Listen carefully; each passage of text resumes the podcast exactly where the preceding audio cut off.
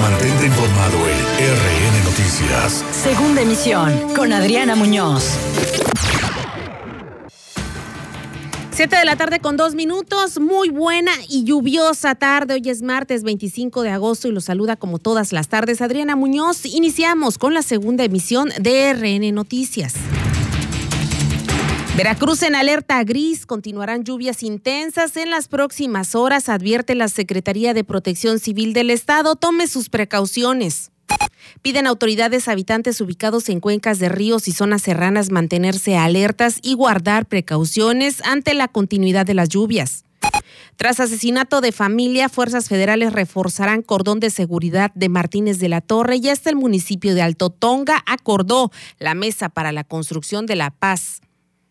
Por COVID fallece el exalcalde de Río Blanco, Raúl Vera Aguilar. La comunidad médica del estado está de luto ante la muerte de su colega. Adultos mayores, los que más han fallecido en la capital del estado, confirma el registro civil. Una buena noticia, tras convocatoria en redes sociales, productores de higo de Tatatila vendieron su producto en pocas horas en Jalapa. Detienen a hombre con marihuana en Caxa e introducen narcóticos en comida al penal de Pacho Viejo.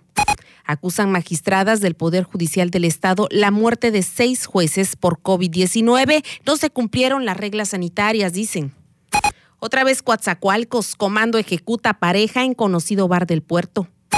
Pandemia visibilizó el riesgo que corren mujeres en sus hogares, reconoció la secretaria de Gobernación, Olga Sánchez Cordero, en este día naranja. Humanismo no egoísta, no egoísmo, afirma Andrés Manuel López Obrador en spot previo a su segundo informe de gobierno. Hoy es el Día Internacional para la Erradicación de la Violencia contra las Mujeres decretado por la ONU.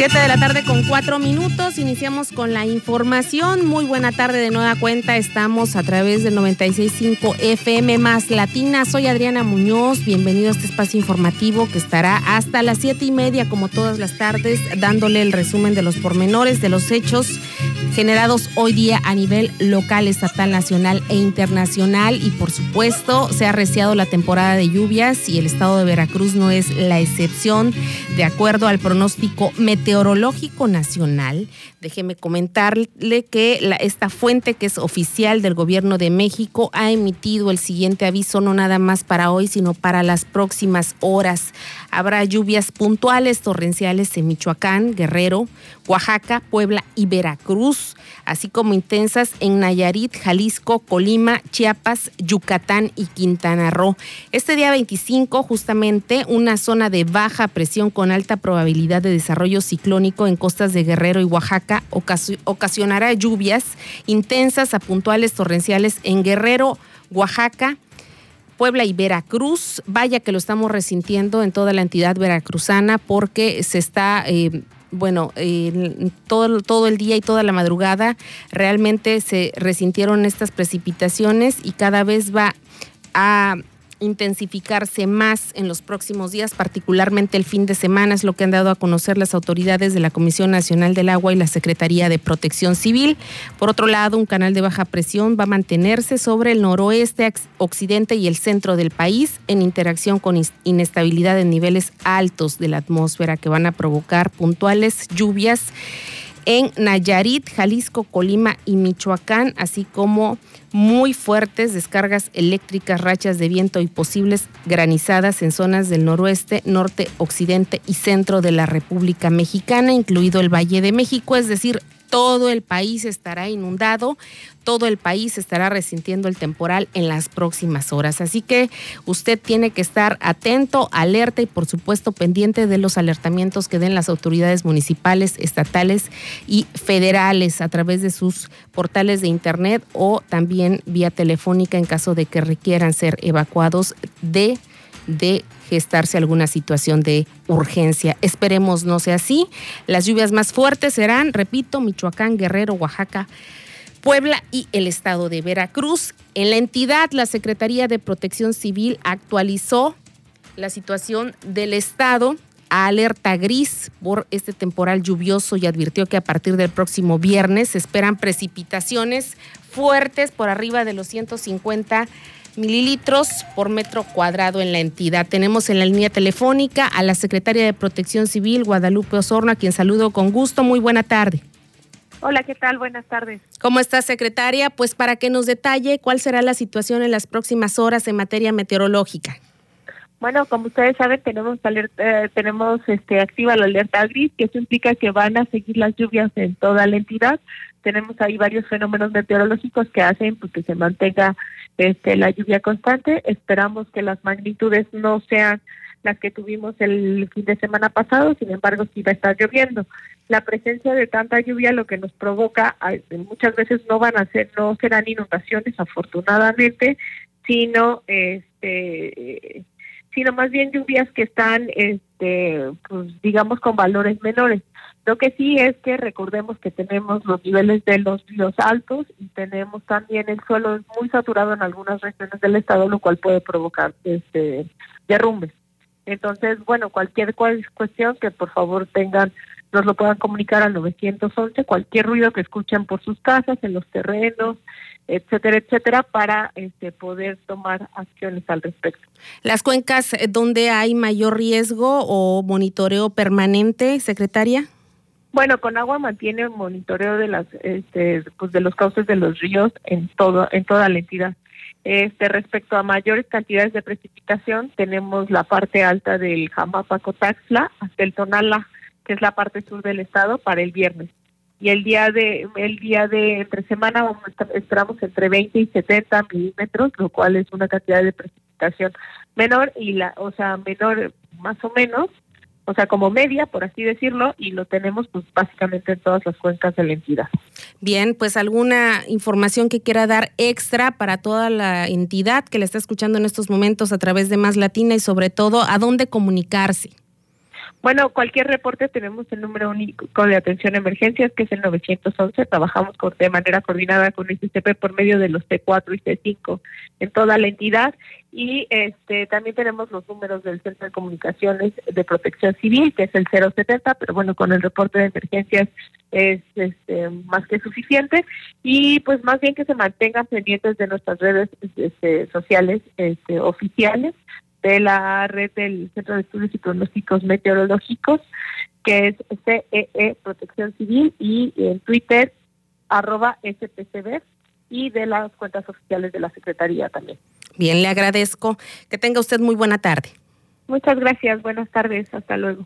Ahí está el reporte de la secretaria de Protección Civil del Estado, Guadalupe Osorno, respecto a cómo se va a comportar la condición o las condiciones meteorológicas en las próximas horas, de acuerdo, pues al resumen de la información que ellos tienen en torno a las dependencias que se coordinan para este tipo de situaciones. Recordemos que en junio pasado inició la temporada en el Atlántico y termina hasta noviembre próximo. Así que apenas está comenzando esto, apenas estamos eh, comenzando a resentir realmente lo que va a ser y es que la Comisión Nacional del Agua justamente y el Sistema Meteorológico Nacional dieron a conocer de manera puntual en su momento que este año sería atípico en materia de precipitaciones, de lluvias y también de ciclones, tormentas y huracanes. Así que hay que estar alertas, siempre informados y por supuesto tener a la mano eh, documentos importantes y obviamente salidas ya detectadas en caso de que los municipios donde ustedes estén habitando eh, corran algún riesgo, algún desbordamiento, algún escurrimiento de las mismas cuencas de los ríos de respuesta rápida y por supuesto también en zonas serranas, sobre todo aquellas familias que están asentadas en zonas irregulares y donde hay constante eh, alertamiento por eventuales escurrimientos o deslaves. Siete de la tarde con 11 minutos. Continuamos con más información después de una pausa.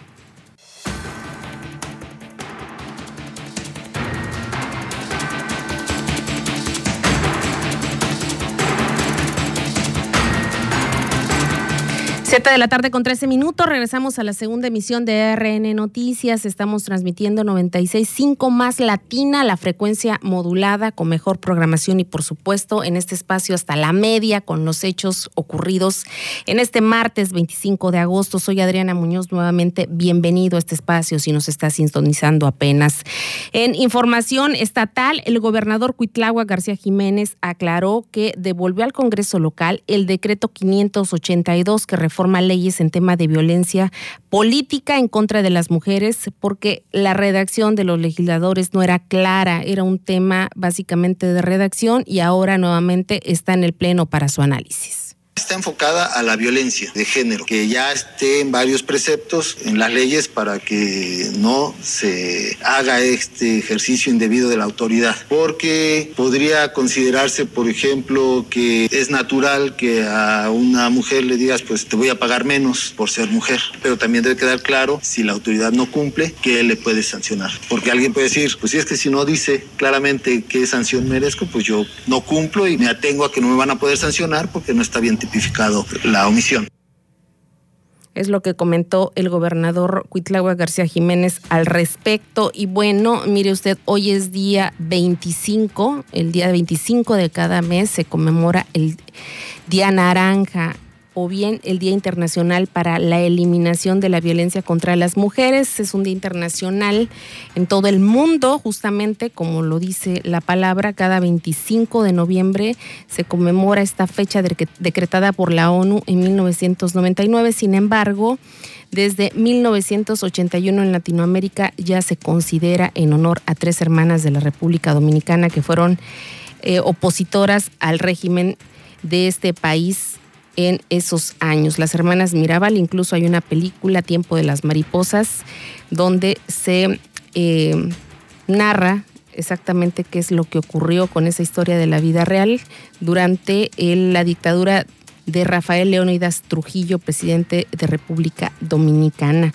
Posteriormente, en 2008, el secretario general de las Naciones Unidas lanzó la campaña Únete para reforzar este movimiento y buscar el poner fin a la violencia contra las mujeres y niñas. Es por eso que cada 25 de todos los meses del año se le conoce a este día como Día Naranja, una fecha cuyo objetivo es generar conciencia para prevenir y erradicar esta problemática. Y justamente en este marco, en este Día Internacional para la Eliminación de la Violencia contra las Mujeres, Olga Sánchez Cordero, titular de la Secretaría de Gobernación, aseguró que el confinamiento provocado por la pandemia de COVID-19 visibilizó más los riesgos que corren muchas mujeres e incluso niñas en sus propias casas por la violencia de género. Durante su participación virtual en el Foro Económico Mundial de las Mujeres en Iberoamérica 2020, la ministra en retiro que el gobierno federal creó un grupo interinstitucional encabezado por la CEGOP para atender a las víctimas de violencia, incluso justamente a un mes de iniciada la pandemia que ya va a cumplir siete meses, la misma Secretaría de Gobernación daba a conocer estadísticas realmente graves y preocupantes respecto a la violencia intrafamiliar y a todo tipo de delito vinculado a cuestiones de género que se habían disparado justamente en el confinamiento y ante esta situación lanzaron la alerta desde el gobierno federal. Es por eso que la Secretaría de Gobernación reconoció que la igualdad efectiva entre hombres y mujeres aún no se ha logrado en el país. Se considera que tanto en el Congreso de la Unión como en las legislaturas locales y los ayuntamientos, la paridad de género ha avanzado a pasos agigantados eh, sin embargo, aún falta mucho al respecto, no se ha podido avanzar como se quiere y realmente esto preocupa. La ministra en retiro, Olga Sánchez, también aseveró que falta avanzar en la inclusión de las mujeres en espacios de tomas de decisiones, tanto en el sector público como en el sector privado, aunque destacó que el gabinete federal que hoy encabeza Andrés Manuel López Obrador y el Congreso de la Unión han tratado de ser paritarios y bueno, hay muchas mujeres que ya han escalado en diversos cargos, pero todavía falta un poco más, ya que en el tema específico de la violencia política, que se nota más en la función pública y en el ámbito legislativo, eh, realmente es todavía bastante difícil escalar sin que se tengan que realizar cosas que realmente son penosas y deplorables, porque simple y sencillamente se es mujer.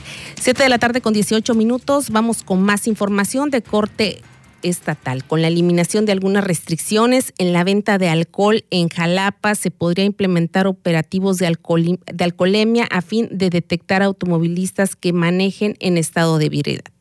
Tuvimos una comunicación previa con el gobierno del estado para que en esta propuesta que se hizo ante el municipio tuviéramos el apoyo de los operativos de alcoholímetro, que tuviéramos una mayor vigilancia y que poco a poco todos pongamos de nuestra parte. Tenemos que empezar a alinear esfuerzos de manera local, estatal y federal y yo creo que ese es el punto que nosotros hoy estamos buscando como sector privado, empezar a tener esa sinergia, esa coordinación. Tenemos que revisar otros sectores de la economía en donde con una apertura prudente, inteligente y responsable, podamos ir paso a paso haciendo que no se sigan perdiendo empleos y que no se sigan cerrando empresas. Bien, eso es lo que están sugiriendo y es que el ayuntamiento de Jalapa había dado a conocer en primera instancia que tal vez en los fines de semana darían apertura ya eh, gradual con ciertas restricciones a los bares, comercios, restaurantes que empezarían pues a rehabilitar la vida nocturna para la venta de alcohol y que se reactivara la economía de alguna forma. Hubo quejas y críticas al respecto, ya que la capital del estado está entre los primeros 10 lugares en número de contagios de coronavirus y esto implicaría un riesgo. Sin embargo, el ayuntamiento eh, recapacitan las autoridades municipales y están analizando si solamente es un sábado o un día nada más en el fin de semana para que pues eh, sea menos el, el, riesgo que puedan correr los ciudadanos. Al final del día debe haber responsabilidad tanto de las autoridades como de los mismos ciudadanos. Pueden estar, puede estar todo abierto, pero siempre lo hemos dicho, queda el criterio también como sociedad de acudir y de salir de casa. Si no queremos enfermarnos, pues para qué nos arriesgamos, ¿no? O sea, bien dicen, el que no quiere ver fantasmas, que no salga de noche. Y también hay que tomar parte de nuestra responsabilidad. No hay toque de queda, no hay eh, otro tipo de restricciones, no los levantan a cierta hora, no los hacen pasar un sabadazo, no hay detenciones como en otros lugares, no hay sanciones por no traer cubrebocas como ha ocurrido en otros estados y ocurre. Entonces, ¿qué más queremos? Veracruz Puerto sigue en el primer lugar y el estado en semáforo rojo. Realmente ya es desidia y ya es em, pues falta de compromiso con uno mismo y con las propias familias porque esto ya recae en la irresponsabilidad al no querer eh, coadyuvar con las autoridades para que vaya bajando gradualmente el índice de contagios de coronavirus en el estado de Veracruz. 7 con 21 en el puerto sigue la polémica por el Parque Viveros, donde desde que inició la administración del panista Fernando Yunes Márquez están muriendo muchos, muchas especies de todo tipo.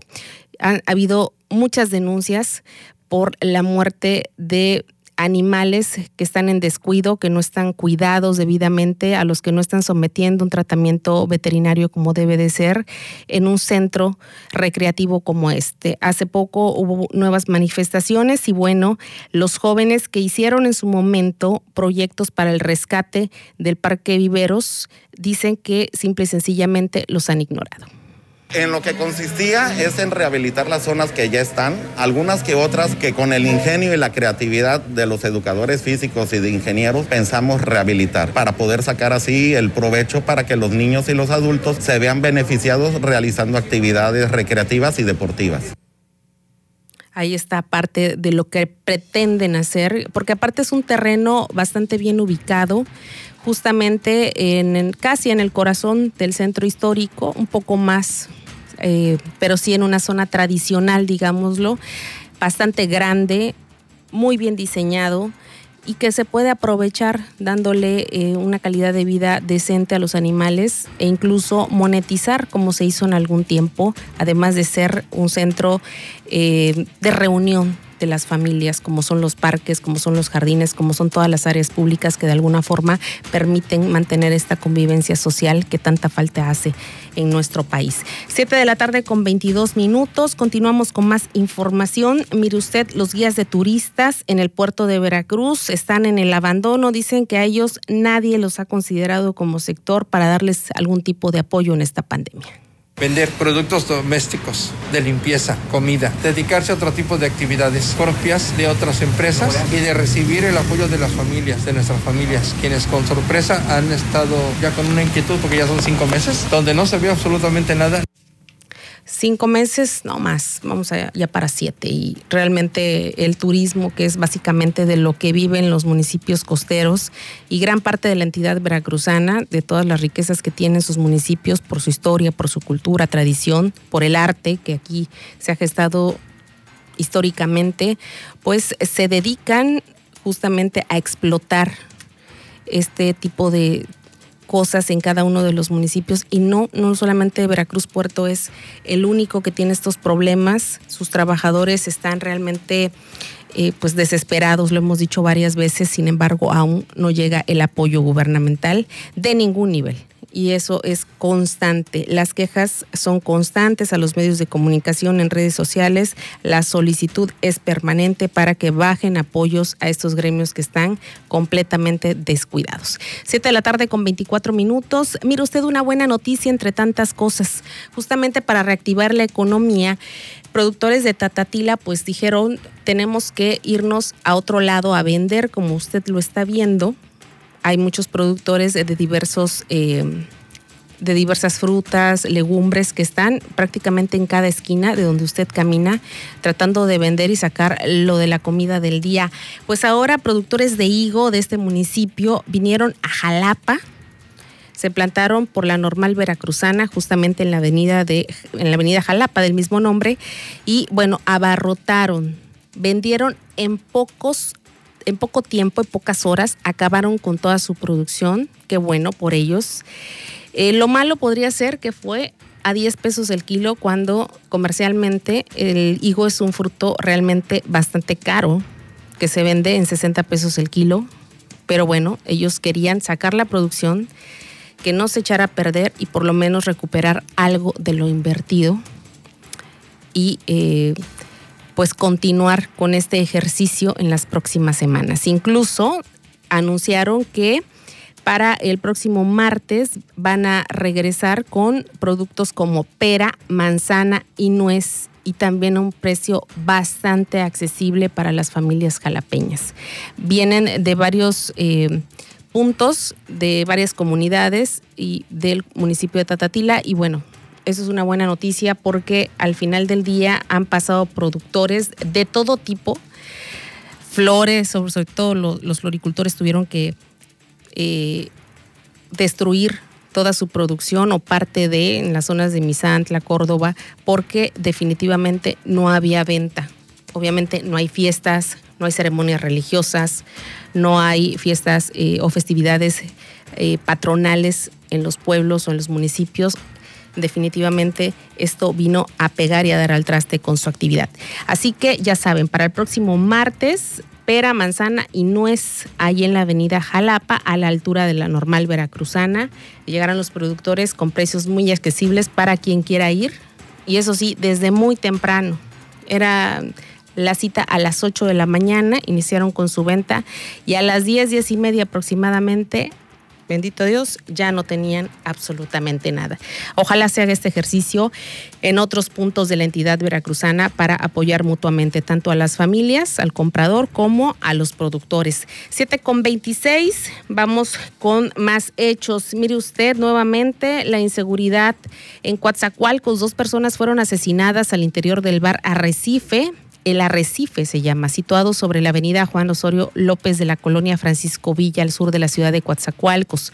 Los hechos ocurrieron a las nueve horas de ayer, cuando en el lugar irrumpió un comando de hombres fuertemente armados y atacaron directamente a dos clientes, de quienes se desconocen sus identidades.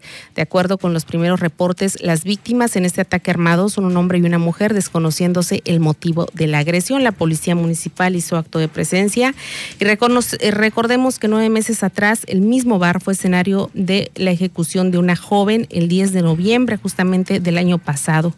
Con esta doble ejecución suman ya 40 muertes dolosas en lo que va del año en Coatzacoalcos. 10 mujeres y 30 hombres han fallecido en diversos eventos violentos, convirtiéndose o continuando Coatzacoalcos como uno de los municipios con mayor índice delictivo en la entidad y a nivel nacional. 7 con 28.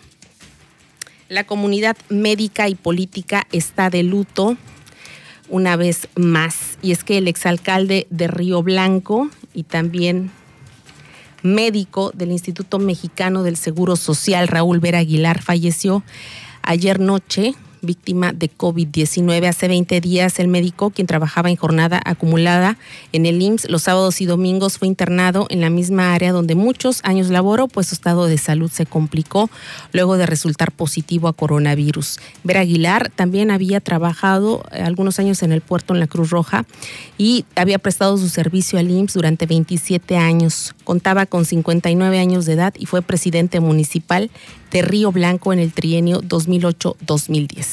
Descanse, descanse en paz, realmente un gran médico y una gran pérdida, por supuesto, para la comunidad médica, siempre dispuesto al servicio. Ahí está la situación y un número más para la estadística, desgraciadamente. En Alto Tonga, hoy eh, dieron a conocer que desde la región de Martínez de la Torre ya está el municipio de Alto Tonga. Se va a reforzar la seguridad. Esto lo afirmó el gobernador Cuitlagua García Jiménez, quien dejó en claro que ningún crimen ni hecho delictivo quedará impune.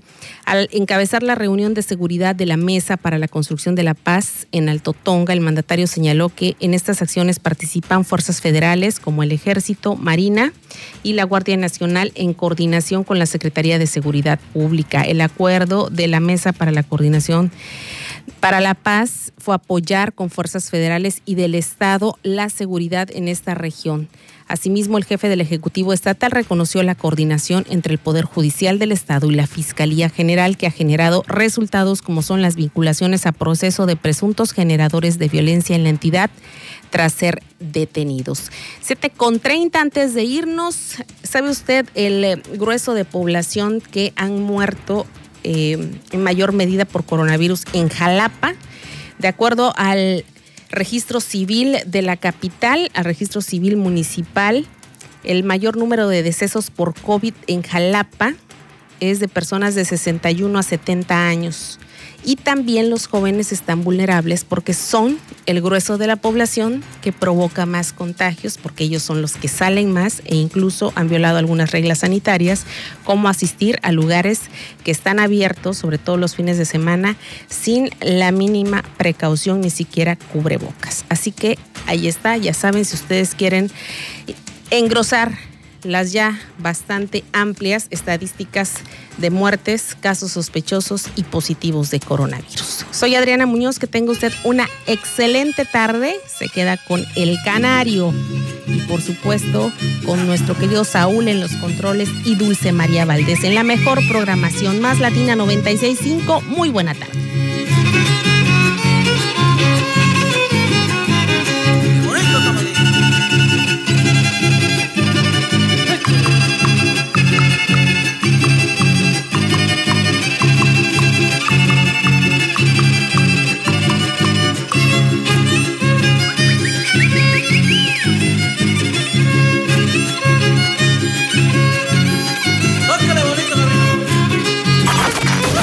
Estás informado en el noticiero que informa verazmente a Veracruz. RN Noticias. Segunda emisión con Adriana Muñoz.